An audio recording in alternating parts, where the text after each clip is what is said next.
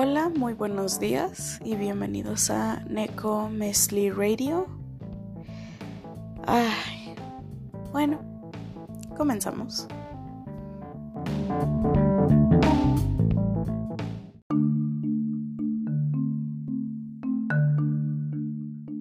Bueno, gente, hoy vamos a hablar de Kimetsu no Yaiba. Por fin. Kimetsu no Yaiba, Demon Slayer o los cazadores de demonios, como quieran llamarle a la serie. Serie, anime, manga, película, cualquiera de las determinaciones, nombres que quieran ponerle, me parece maravilloso. Este, han pasado muchas cosas. Antes que nada, se preguntarán, ¿ella no nos vas a dar un disclaimer de, no, no, yo no tengo por qué explicarles nada. No, no es cierto, sí les voy a decir. Han estado pasando muchas cosas, este, tuve que despejarme unos días y estuve como en medio de la nada con un perrito que tenía una playera amarilla. Ya la subiré después a mi Instagram porque es adorable. Se llama Cosa, The Thing. Este, ella y básicamente cuando regresé me vi con el horrible aspecto de tener que inscribirme a la universidad. ¿Salió bien? No. ¿Está saliendo bien? Más o menos, por ahí vamos, veremos qué nos depara el destino. Pero volviendo al tema original de este capítulo, vamos a hablar de Kimetsu no Yaiba. En especial de un aspecto que no pude amarrar en mi cabeza hasta que vi la película, básicamente. Eh, se los aviso de una vez, este es un contenido con spoilers. Al menos no voy a hacer más spoilers de lo que lleva la hasta el momento la animación porque no les hará no se les hará raro por así decirlo que sepan que pues vi la serie y empecé a leer el manga. Me acabé, me acabé el manga y me tuve que esperar casi un año a que saliera la película prácticamente. Pero bueno este bueno Kimetsu no Yaiba eh, historia preliminar. Es un mundo en la era Edo me parece que están en esta era japonesa en la que están a nada de entrar a la industrialización y ya empieza a haber como movimientos extranjeros dentro de Japón. Eh, me parece que es la época de Japón antes de la gran prohibición, antes de, de, que se cerraran completamente las puertas, mucho antes de lo que es la Segunda Guerra Mundial, claramente. Eh, sí, básicamente. Es un mundo en donde existen demonios demonios que agarran y se comen a tus familiares como si fueran boneless, boneless de barbecue, con su respectivo aderezo, ya sea de blue cheese o de lo que sea de que te lo comas. Sí.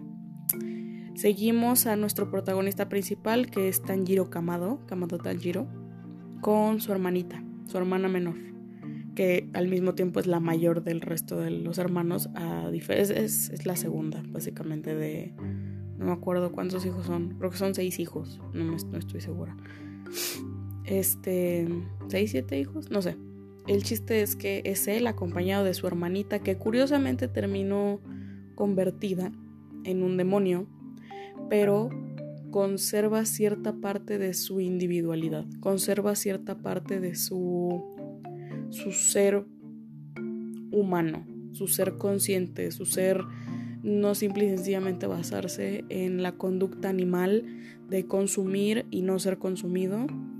Desde ahí tiene un aspecto muy importante porque a lo largo de lo que es el anime no te terminan de explicar qué es lo que ocurre con Nezuko. Insisto, no voy a hacer spoilers del manga, pero te lo dejan muy a la ligera. O sea, te empiezan a explicar que esa familia tiene algo en específico.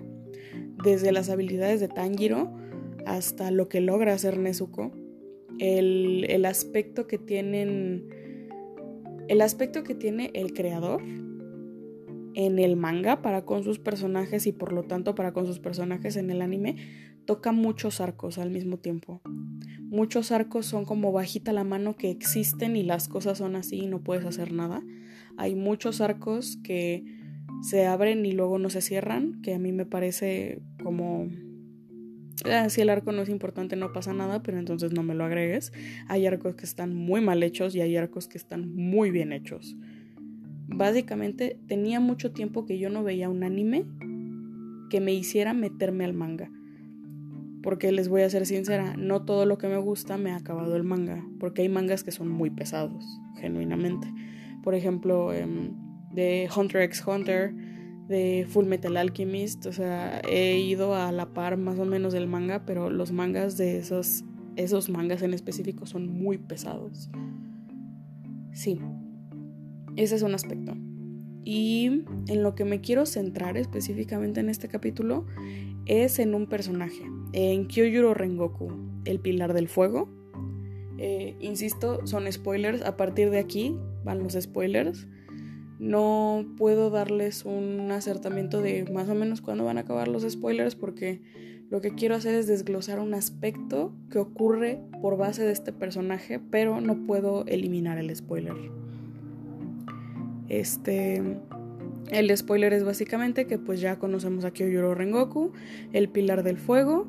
Eh, lo conocemos en la serie, me parece, lo vemos como actuar dos minutos, literalmente, cuando están ahí frente al patrón y están juzgando a Tanjiro porque está aliado, entre comillas, con un demonio que es Nezuko y Sanemi llega y se corta para que para demostrar que Nezuko es una bestia más de todas esas que han estado peleando y, y, Nezuko le voltea la cara con asco en su mirada porque qué asco los humanos. Este. Pero solamente lo vemos en ese aspecto. Hasta donde yo me acuerdo no sale en ningún otro momento de la serie.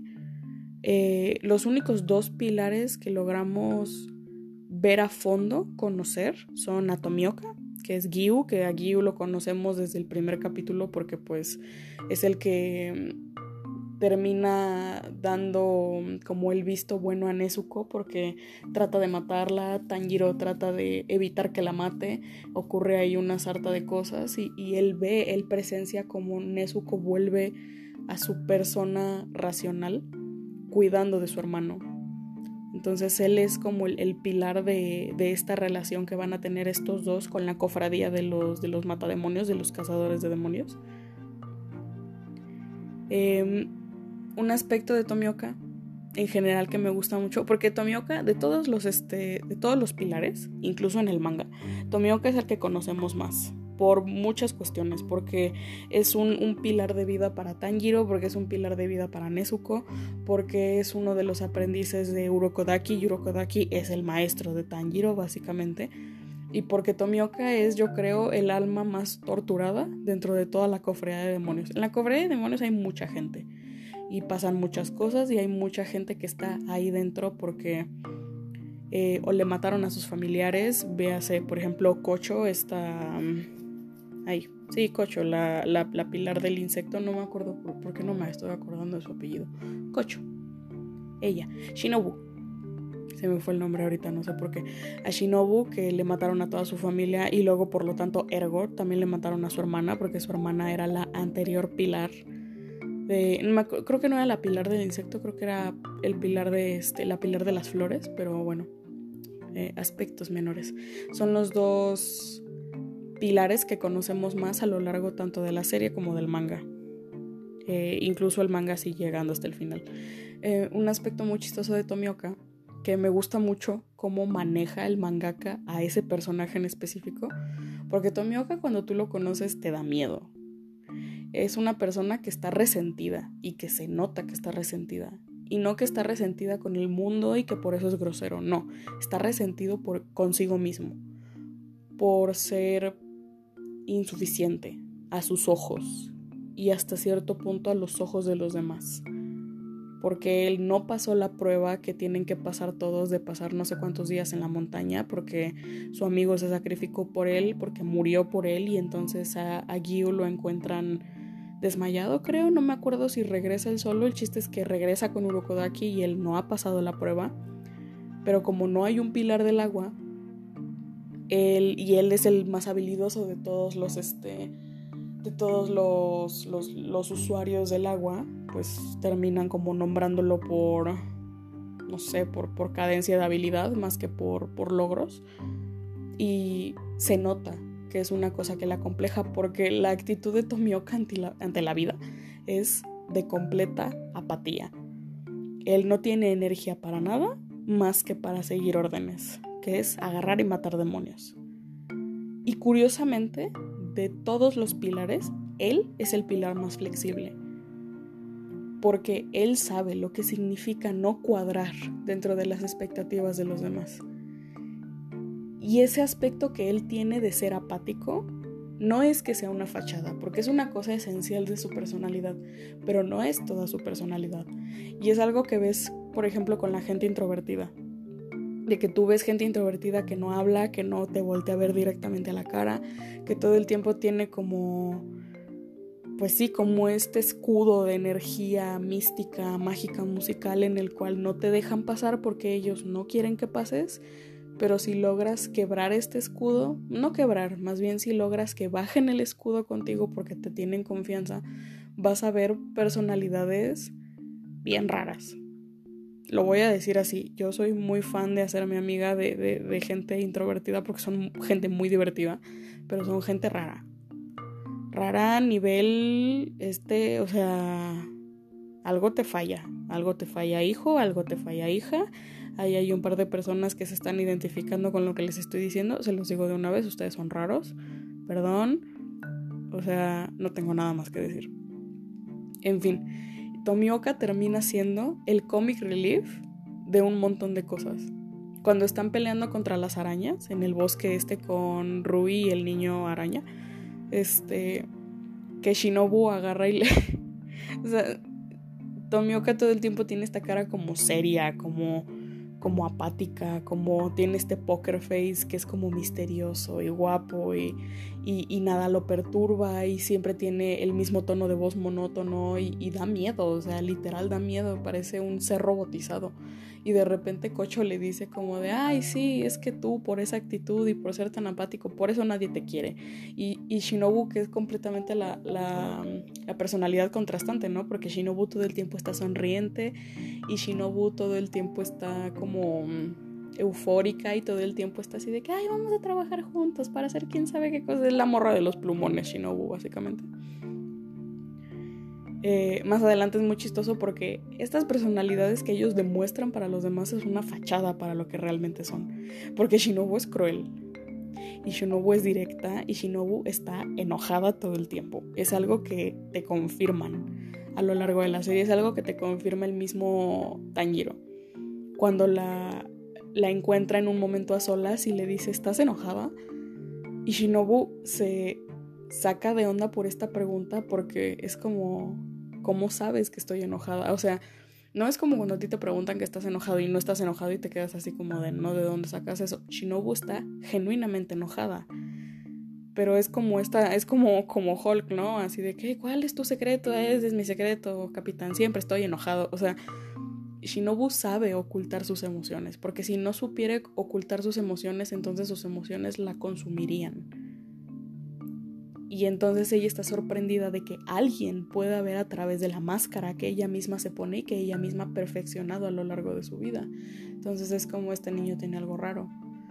Y le dice como es que hueles a que estás enojada. O sea, tu aroma me llega enojo, ira, rabia, y, claro, tiene todo el sentido del mundo, ¿no? Cada quien, cada uno de los personajes que conocemos reacciona diferente a la relación del mundo con los demonios. Hay relaciones, hay actitudes muy únicas, como por ejemplo la de Tanjiro, como por ejemplo la de Inosuke, como por ejemplo la de este. Ay, no se me ocurre algún otro personaje, luego lo pensaré. Pero claro que es muy común estar completamente enojado con el mundo y estar completamente enojado con toda tu situación cuando tú eras una niña, a tu casa llegaron unos demonios, mataron a tus papás, se lo comieron, se los comieron, llegaron los, los cazademonios al momento de, de que esto estaba ocurriendo para salvarte a ti y a tu hermana, ustedes dos por convicción, literal haciendo como un pacto de hermanas, diciendo que se van a unir a la cofradía de los demonios para detener esto, porque ustedes se quedaron sin familia. Y lo único que puede moverlos ahora es este sistema de vamos a evitar que le pase a más familias y dentro de esa misma causa que es tan noble, entre comillas, que es tan... Que eso de que sea una causa noble, sí es una causa noble, pero también es una causa de ¿qué me queda?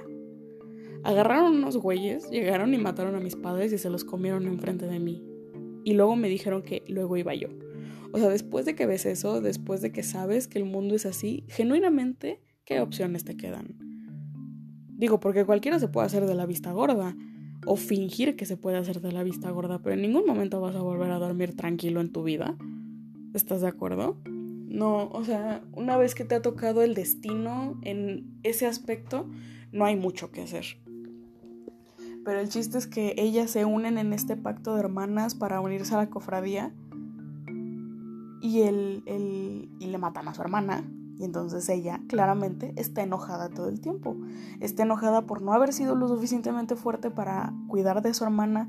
Está enojada porque no es justo que a ella le haya pasado eso. Así como no es justo que las cosas sigan pasando. Así como está frustrada por pensar por qué el mundo permite este tipo de cosas. Porque es cuando te das cuenta de que la gente mala existe. De que existen terrores allá afuera que jamás en la vida vas a poder o comprender o detener. Y es un aspecto muy frustrante y ella escoge el camino de la frustración y de la ira. Y de todos modos todo el tiempo tiene esta sonrisa porque justo su hermana le dijo que por favor no dejara de sonreír. Cumpliendo la última petición de su hermana, llevando esta máscara de luto todo el tiempo, que es muy triste para el personaje porque nunca puede ventilarse. Hasta muchísimo más adelante vemos su frustración encarnada, vemos expresiones en su cara, porque tiene una carita como de muñeca, como de porcelana. Jamás en la vida se le ve una arruga de enojo. Y por otro lado está Tomioka. Kocho, Shinobu sí llega a ser el comic relief de muchas escenas, pero casi no lo es. Es un personaje que te inspira respeto, desde el momento uno en que lo ves hasta el momento final, hasta el momento en donde todos están riendo, hasta el momento en donde sale caricaturizada, que digo es una caricatura, pero me saben a lo que me refiero, ¿no? El, el, o sea, Shinobu no te da esa sensación. Y Tomioka se te deshace en esa escena en donde Kocho le dice, ay, es que a nadie le caes bien. Donde a Tomioka le pega en el orgullo y en su ser más profundo de, de aceptación y de dolor. Y es como, a mí no me odia todo el mundo. Y todos los demás personajes están así como, ay, Tomioka. Y Shinobu todavía echándole sal a la herida y, apuñalándolo en el mismo punto, le dice como, ay, perdóname, no sabías. Y es como apelar a, a, que me odian y que yo soy ignorante de ello y que por eso yo actúo como actúo es una cosa muy triste, ¿no? Y es que a lo largo de la serie, bueno, a lo largo de la serie no, pero a lo largo del manga, esto no es un spoiler porque son de estos como mini cómics que te salen entre manga y manga te das cuenta de la relación de Giu con, los demás personajes, porque el mangaka hace eso, ¿no? Como que te cuenta la relación de unos con otros. Y no es que la gente no quiera a Giu, sino que es tan apático que no lo toman en cuenta. Y yo eso le pone muy triste porque es como, o sea, Giu a todo mundo, todo mundo le cae bien. Hay gente que le agrada más o menos, pero todo mundo le cae bien a Giu. Y, es como, es muy triste, ¿no? O sea, ponerte a pensar en eso y, darte cuenta de que yo soy el comic relief porque genuinamente él no quiere estar ahí. Él nunca quiso estar ahí, él está ahí por convicción, él está ahí por cargar la, el, peso de sus muertos, está ahí por cargar el peso de, de, lo que fue su maestro y de lo que será su alumno y, y es una cosa muy chistosa pasando por los demás, este, a los demás pilares no los voy a tocar porque si bien estoy enamorada de cierto pilar en específico que es esta Mitsuri, que es Kanroy Mitsuri, es, es, hermosa, yo la amo.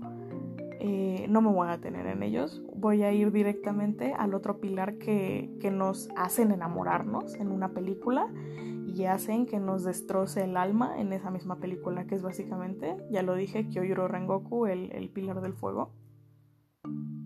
Que su personaje está muy bien construido. Si yo algo disfruto, es que la personalidad de los personajes concuerde con el historial que tienen.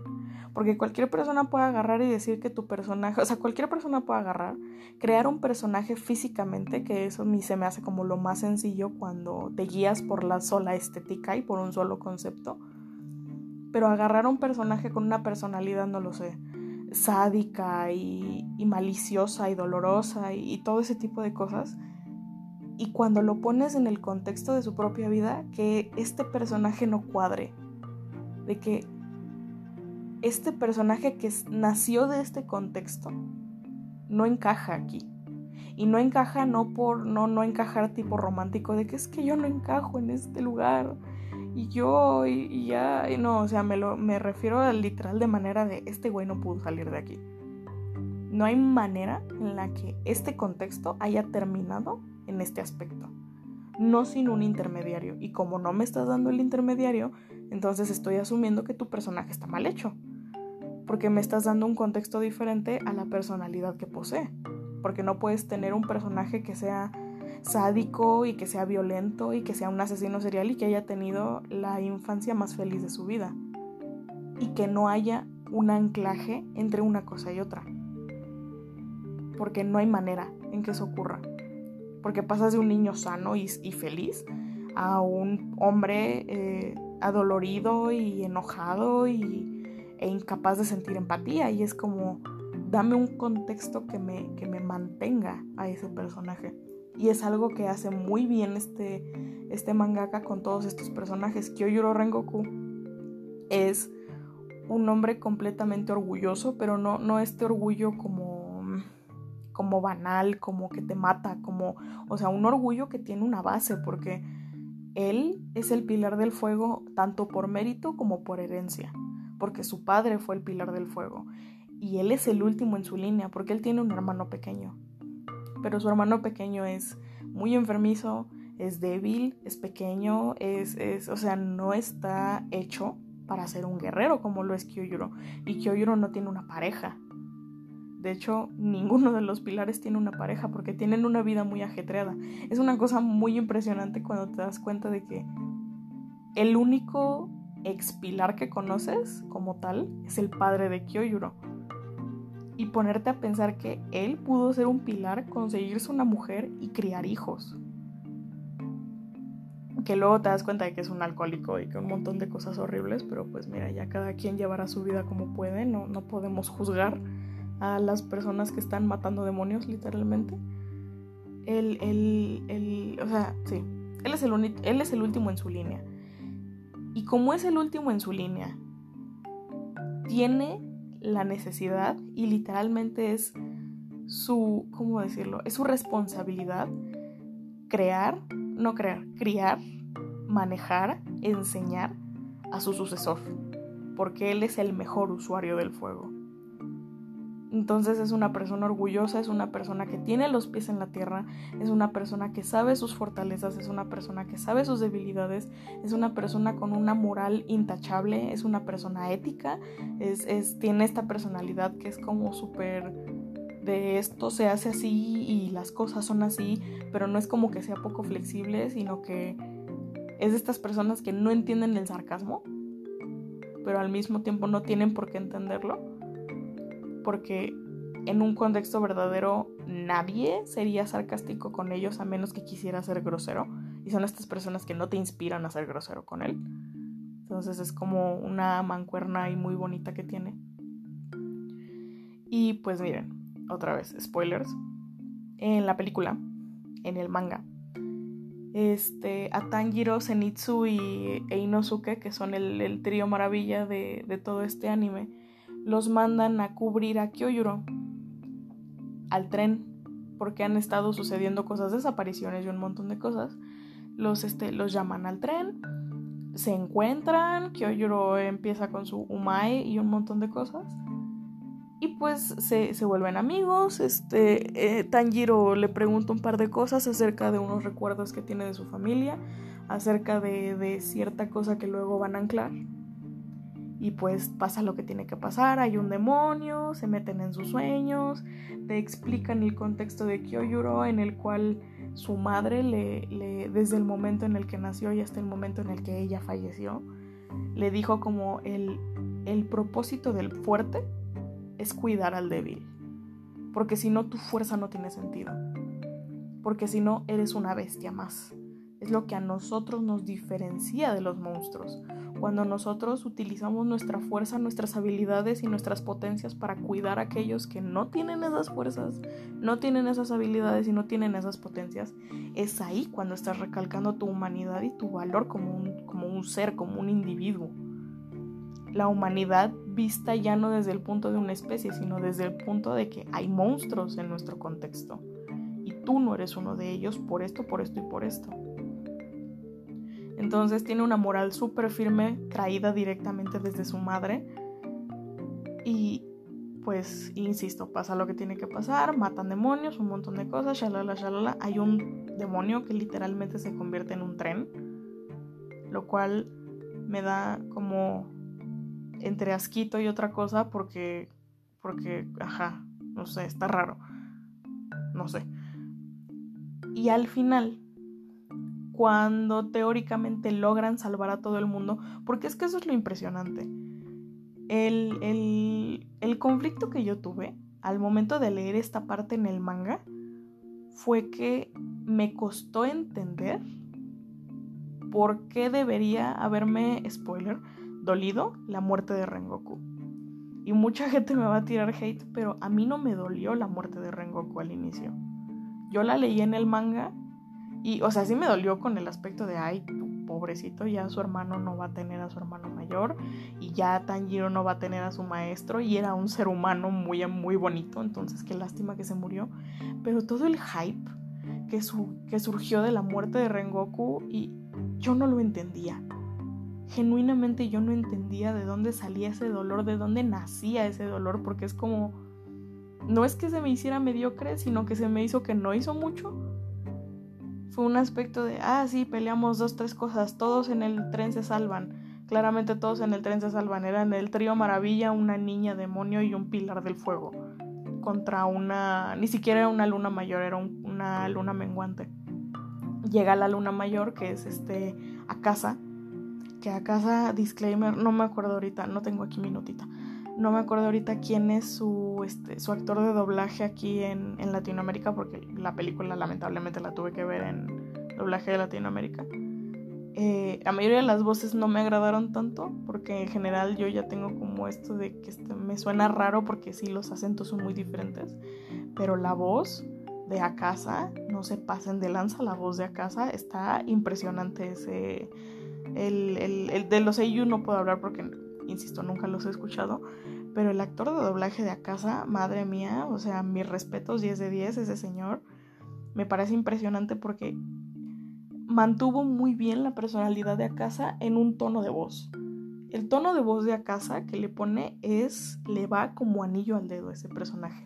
Y de todas las lunas superiores, de las, este, todas las lunas superiores, Akasa es mi luna superior favorito de los villanos es mi favorito. Ese señor es impresionante. Bueno, ese señor, ese joven, joven señor, porque lleva no sé cuántos años vivo. Es impresionante, es, es, yo, yo lo amo, su historia de origen es hermosa, su personaje es hermoso, como villano es hermoso. Pero bueno, el chiste es que llega a casa, eh, se le pone al tiro a Rengoku, le dice como de, oye, ¿no te quieres volver a un demonio? Porque que, también me, siento muy mal porque cuando lo vi en la película dije, claro, ¿por qué no lo capté la primera vez? Pues si el mismo a casa lo dice, ¿no? Le, le dice como, no me vas a poder ganar. Entonces vuélvete un demonio, entrena y vuelve a pelear conmigo, a ver si me ganas.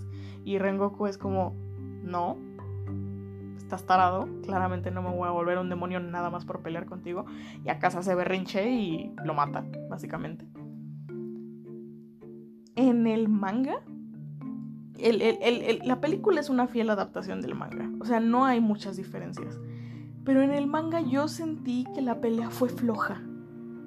La pelea fue muy corta. Y algo que genuinamente me hizo enojar fue pensar, si esa pelea hubiera tardado un poco más, Rengoku hubiera ganado porque Akasa tuvo que huir literalmente. Huir porque venía el sol por él porque si a los demonios si los toca el sol se desintegran a... O sea, así como... No, no puedo pensar en una analogía ahorita, pero se desintegran con el sol. Y, y, es una cosa como de, o sea, neta, es eso lo que te faltaba. Y, y lo estoy diciendo como que le estoy dando muchas vueltas, pero yo al inicio no lo entendía. Es un aspecto muy fuerte en el cual a Rengoku le faltó tiempo. Y, y, es como, es muy triste cuando te das cuenta de la verdadera connotación que eso implica.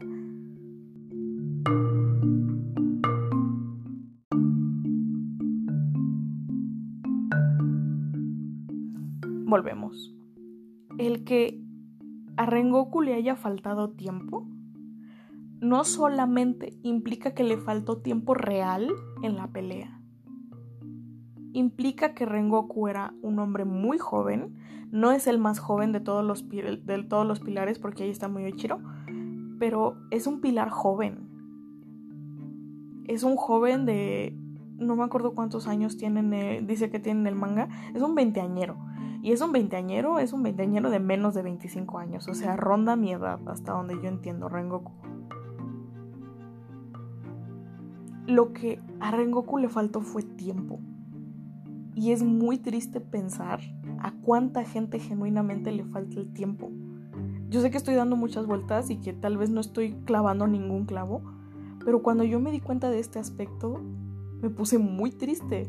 Lloré con la muerte de Rengoku, algo que no me pasó en el manga. Porque yo entendí que si, si a Rengoku hubieran agarrado y hubiera podido salvarse de todo lo que le ocurrió y, y, a casa no hubiera llegado a tratar de supervisar qué onda y todo esto, Rengoku hubiera seguido entrenando, Rengoku hubiera entrenado a Tanjiro y entonces hubiera sido insuperable.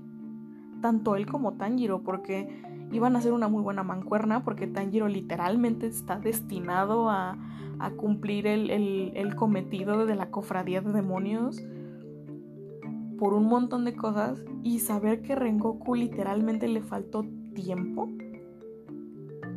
Como a todos los humanos nos falta tiempo. Es una abstracción de lo que es nuestras vidas como especie y nuestras ganas de hacer las cosas. Y Akasa se pone muy triste cuando se da cuenta de que se va a morir. Porque por eso a Akasa no le gustan los humanos. Porque son débiles. Porque se mueren. Y porque muchos están felices de morirse. Yo soy una persona que no me gusta la idea de la eternidad. Porque se me hace muy cruel. Porque ser eterno implica que todo te duela todo el tiempo implica ver los cambios, implica estar ahí, tener que entenderlos. Y a mí eso no me gusta. Yo, hay un punto en el que me quiero ir y quiero estar o tres metros bajo tierra o hecha cenizas en la repisa de alguien. Y quiero estar tranquila en mi lugar de reposo. Y ya. Y ya. Que dejen de molestarme, que deje de preocuparme por el porvenir. Y se acabó, pero al mismo tiempo es muy triste pensar que a la humanidad le falta tiempo. Y es algo que yo platicaba este, una vez con Andrea, que perdón, la traumé, perdóname Andrea. El, digamos que virtualmente la humanidad como especie sobrevive lo que tiene que sobrevivir, pero esto es como una paradoja. Entre más sobrevive, más tiempo tiene. Y entre más tiempo tiene, más averigua cómo sobrevivir. Entonces es un aspecto de, ¿acaso lo quería hacer un demonio? no porque quisiera unirlo a, las fuerzas de Musan, porque no, él lo que quería era que él llegara a su máximo punto. Y a ti nada te determina cuál es tu máximo punto. ¿Qué te determina que es tu máximo punto? Cuando empiezan a dolerte las extremidades, cuando te rompes un tendón, cuando te rompes un hueso, cuando literal tu cuerpo ya no es físicamente capaz de dar más. Los demonios no tienen eso, los demonios no tienen una capacidad física limitada digamos que eres un humano con una capacidad física ilimitada, ¿qué te falta tiempo? ¿Cuántos años de tu vida has estado entrenando? ¿60, 70, 80, 90 años de tu vida? En algún momento te vas a morir. Ser humano significa ser mortal, significa ser finito. Virtualmente, ¿cuánto tiempo necesitas para volverte un ser verdaderamente invencible, para alcanzar la cima de tu persona? de tu individuo. Cuando no sabes delimitar la cima, porque llegas a un punto álgido donde no habías estado antes. Pero eso mismo dijiste en el anterior, y del anterior dijiste lo anterior, y del anterior dijiste lo anterior. Genuinamente, este punto en el que estás, ese punto en el que está ese individuo, ¿es su punto mayor o solamente le falta tiempo para descubrir el siguiente punto? Y es una cosa muy triste porque es la historia de los jóvenes. De que yo tengo 23 años, estoy en la universidad y yo siento que el mundo se me cae a pedazos.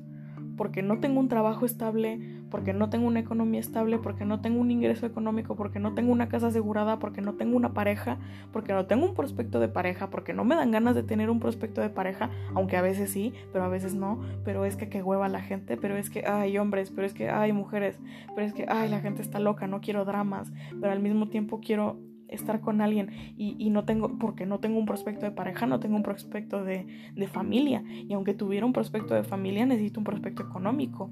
Y el mundo se te cae encima con todas las cosas que el mundo te dice que tienes que tener. Y yo llevo 23 años de vida.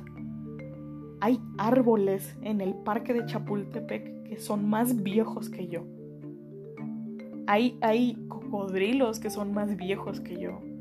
Hay cosas que, que o sea, es, es, como cuando un niño de 8 años se siente abrumado. Que tú lo ves y dices, tienes 8 años, o sea, no has llegado ni a la decena de vida. ¿Por qué estás estresado? Tu mayor estrés debería ser que en Canal 5 de nuevo reiniciaron Dragon Ball Z y, y se volaron todas las, este, todas las peleas contra Majin Buu y de repente ya estamos otra vez con Raditz. El mundo se te cae encima cuando te das cuenta de que tu tiempo es finito, pero al mismo tiempo que el tiempo no sea finito no quiere decir que no existe el tiempo. Tu vida no solamente va a durar 30 años, entonces no tienes por qué volverte loco a los 23 cuando no tienes un prospecto económico. Y en el aspecto de que tu vida dure 30 años, entonces ¿por qué te estresas? Desperdiciar tu vida en estrés es una cosa muy tonta, vaciar la energía en algo que no te está haciendo aprovechable y que nunca te va a ser aprovechable. Ojo, yo no estoy haciendo un, discurso de no se estresen, todo bien, porque yo soy la persona más estresada del universo 24/7 yo no hay momento en el que no estresada, no esté estresada. Y en el momento en el que no tengo algo en que basar mi estrés, me estreso todavía más. Porque no hay nada en que dirigir mi estrés y entonces acotarlo y hacer cosas y sentirme realizada y decir ya acabé e irme a ver una serie. No puedo estar tranquila porque estoy pensando en que tengo que hacer algo cuando realmente no tengo que hacer nada y ver este aspecto del personaje me cayó encima como balde de agua fría cuando estaba viendo la película. Cuando Tanjiro le dice a este, le dice a Casa porque se está corriendo, cuando Tanjiro le dice a Casa que es un cobarde porque está huyendo, porque Rengoku es el verdadero ganador, porque Rengoku logró salvar a todas las personas del tren, porque Rengoku siendo él un humano disque inferior, logró lastimar a Casa porque estuvo a nada de cortarle el cuello. También como que yo vi eso del manga, no sé por qué, es que no, sé. Mi recuerdo del manga es que no me pareció tan impresionante la pelea. No sé si es el estilo del manga, no sé si es que la animación lo hizo cabrón, que claramente la animación lo hace cabrón. La animación de ese manga lo hace cabrón en general. El, este, el, el, ese aspecto el, a Rengoku le faltó tiempo. ¿Cuánto tiempo? No sabemos. Pero yo me imagino a un pilar como por ejemplo este... Ahí. El pilar de la tierra, el pilar de la roca, se me olvida cómo se llama. Él que ya es un, es un adulto, o sea, creo que es un treintón. O como por ejemplo este Usui, el pilar del sonido, que también ya es un señor, y es un señor que tiene tres esposas, ¿saben? Y es un señor que es líder de un clan, y es un señor que es un señor. Es un señor hecho y derecho. ¿Cuántos años de verdad le iba a tomar a Rengoku perfeccionar sus habilidades? Hasta el momento del no retorno, o hasta el momento del siguiente punto, pasando todavía más años. De que te vuelvas un anciano y entre menos capacidad física tienes, más sabio te vuelves porque menos necesidad tienes de ejercitarte y menos capacidad tienes de ejercitarte, entonces en algo te tienes que entretener y claramente te entretienes en pensar y en analizar y en llevar y en vivir. Por eso los ancianos son sabios. Los ancianos no son sabios porque la naturaleza diga que cada que, o sea, cuando ya pases los 50 años ya el mundo te va a empezar a regalar conocimiento. Es porque hay una serie de factores que están llevados ahí, que también hay gente vieja que es densa como una piedra y es tonta como una rama, ¿no? Digo, también los aspectos difieren uno de, uno de otro. Pero que a un personaje le falte tiempo es la cosa más triste del universo, porque nunca le va a pasar eso a un personaje que tenga la vida hecha. Siempre le va a pasar a los jóvenes. Y ahora mismo no me estoy acordando específicamente de ningún personaje. Pero yo sé que los hay. Y yo sé que los hay por montones. Es tú falleciste, tú peleaste, tú perdiste, pero porque te faltaba tiempo para entender, te faltaba tiempo para reflexionar, te faltaba tiempo para refinar, te faltaba tiempo para descubrir nuevas cosas, para acotar nuevas cosas, para aprender nuevas cosas. Y incluso una vez que aprendes nuevas cosas, te falta tiempo para refinar esas cosas que acabas de aprender. Yo me puse a llorar muy fuerte en esa escena. No es que Rengoku haya muerto en vano. Su muerte tuvo un, punto específico en el manga y en el anime. Porque la muerte de Rengoku pone a los demás personajes en línea. Porque no es que no hayan llegado a ayudarle, porque, o sea, están en la época Edo y ninguno de ellos tiene poderes sobrenaturales. No iban a llegar, nunca. El, el, Sí. O sea, él, él planta la idea de se metieron con nosotros, nosotros nos vamos a meter con ellos. Y es donde todos empiezan a entrenar como, como si no hubiera un mañana. Es cuando todos los pilares se ponen las pilas. Es que chistoso.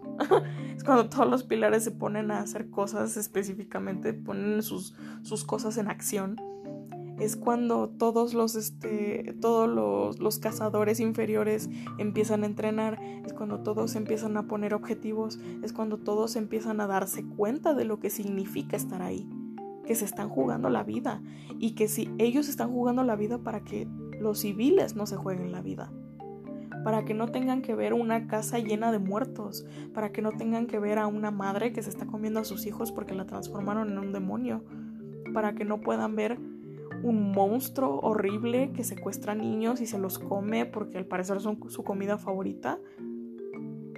Por un montón de cosas. Rengoku llega a plantear una nueva situación y les quita la venda de los ojos a muchos personajes y hace crecer a otros y les causa traumas y causa cosas horribles. Todo porque Rengoku era joven y a Rengoku le faltó tiempo. Ahora que si no le hubiera faltado tiempo hubiera perdido igual, no lo sé. Tal vez era lo que necesitaban todos.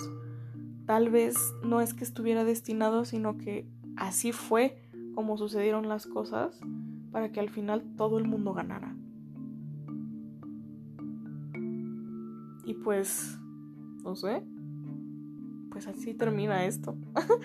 no, no, no sé qué más decir. Son las 4 de la mañana básicamente. Estoy grabando esto para poder que lo escuchen en la mañana. Em, sí, básicamente eh, no vivimos en un mundo con demonios, no están en la cofradía de los demonios. Creo que no estamos en un mundo con demonios. Sí, sí, háblenme. Quiero, quiero saber, quiero, me interesa la información. Este, llévense esto como un aspecto de lo que te falta es tiempo. Tiempo para sanarte, tiempo para entenderte, tiempo para aprender, tiempo para perfeccionar, tiempo para refinar, tiempo para ser el mejor en ese aspecto de tu vida que quieres ser el mejor.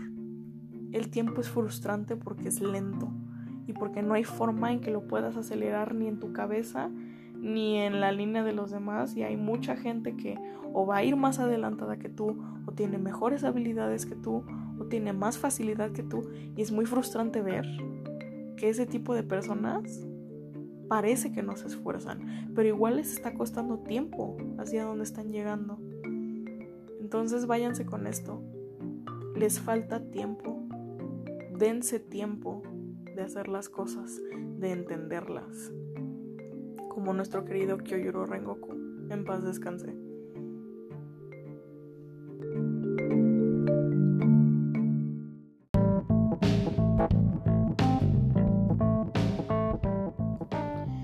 Bueno, este ha sido el capítulo del día de hoy. Ya nada más nos quedaría un capítulo em, acerca de el mes de agosto en donde estoy tratando de hablar de puras cosas de ficción, de háblese series, animes, libros, revistas, cómics, em, Ya veré que les traigo el siguiente capítulo porque les voy a ser sincera, no sé de qué hablarles.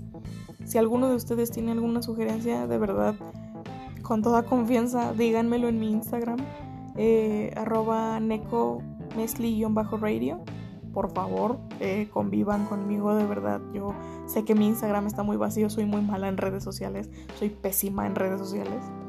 Eh, probablemente van a tener cada vez más historias mías porque me da risa hacer historias. Eh, pero prometo ser un poco más activa en mi Instagram. Pero igual convivan conmigo, por favor créanme que les voy a contestar. Pero bueno, este ha sido el capítulo del día de hoy. Los dioses los bendigan y nos vemos.